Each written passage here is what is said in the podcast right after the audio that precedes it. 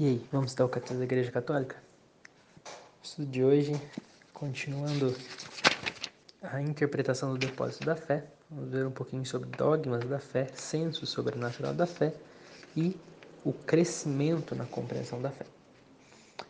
O magistério da Igreja empenha plenamente a autoridade que recebeu de Cristo quando define dogmas, isto é, quando utilizando uma forma que obriga o povo cristão à adesão irrevogável de fé propõe verdades contidas na revelação divina ou verdades que com estas têm necessária conexão.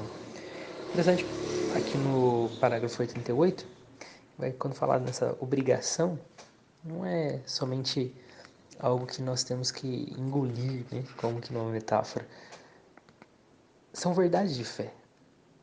Ela propõe verdades contidas na revelação que às vezes nós não, não estamos conseguindo entender. Olha o que vai dizer no 89. Há uma conexão orgânica entre nossa vida espiritual e os dogmas. Os dogmas são luzes no caminho de nossa fé que o iluminam e tornam seguro. Na verdade, se nossa vida for reta, nossa inteligência e nosso coração estarão abertos para acolher a luz dos dogmas da fé. Então, nós vemos essas pessoas que, infelizmente, não acolhem, não querem porque não estão de fato vivendo essa vida reta.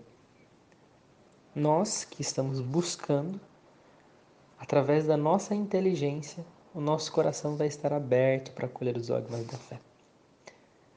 Os laços mútuos e a coerência dos dogmas podem ser encontrados no conjunto da revelação do mistério de Cristo. Existe uma ordem ou hierarquia nas verdades da doutrina católica, já que seu nexo com o fundamento da fé cristã é diferente. Então, é importante quando nós vamos ver, por exemplo, os dogmas de, de Nossa Senhora, é, o dogma da Mãe de Deus, né, Teotocos. Esse é um, um, dos dogmas considerados maiores né, da, da, Virgem Maria. Então, nós podemos aí é, entender um pouquinho nessa direção, dessa hierarquia. Olha o que vai dizer no 91, já falando sobre o senso sobrenatural da fé. Todos os fiéis participam da compreensão e da transmissão da verdade revelada, receberam a unção do Espírito Santo que os instrui e os conduz à verdade em sua totalidade. Então, é um senso sobrenatural, mas que todos nós recebemos. O conjunto dos fiéis não pode enganar-se no ato de fé. Ele manifesta esta sua peculiar propriedade mediante o senso sobrenatural da fé de todo o povo, quando, desde os bispos até os últimos dos fiéis leigos, apresenta consenso universal sobre questões de fé e de costumes. Então é uma coisa que vai se repetindo, não é algo somente natural, algo que, não, que está ao nosso alcance muitas vezes. Vai dizer no 93. Por este senso da fé, suscitando suscitado e sustentado pelo Espírito da Verdade, o povo de Deus, sob a direção do Sagrado Magistério, adere indefectivelmente à fé, uma vez para sempre transmitida aos santos e, com reto juízo, a penetra mais profundamente mais plenamente e aplica em sua vida.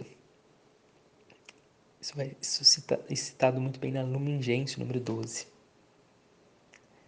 E Fechando, o crescimento e a compreensão da fé é graças à assistência do Espírito Santo que nós temos essa compreensão das realidades.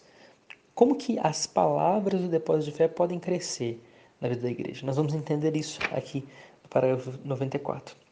Pela contemplação e pelo estudo dos que creem, os quais a meditam em seu coração. Olha, pela contemplação e pelo estudo dos que creem, aos quais meditam em seu coração. Assim que se cresce esse, essa compreensão da fé. Isso está citado no Dei Verbo, número 8. É, em especial, a pesquisa teológica que aprofunda o conhecimento da verdade revelada.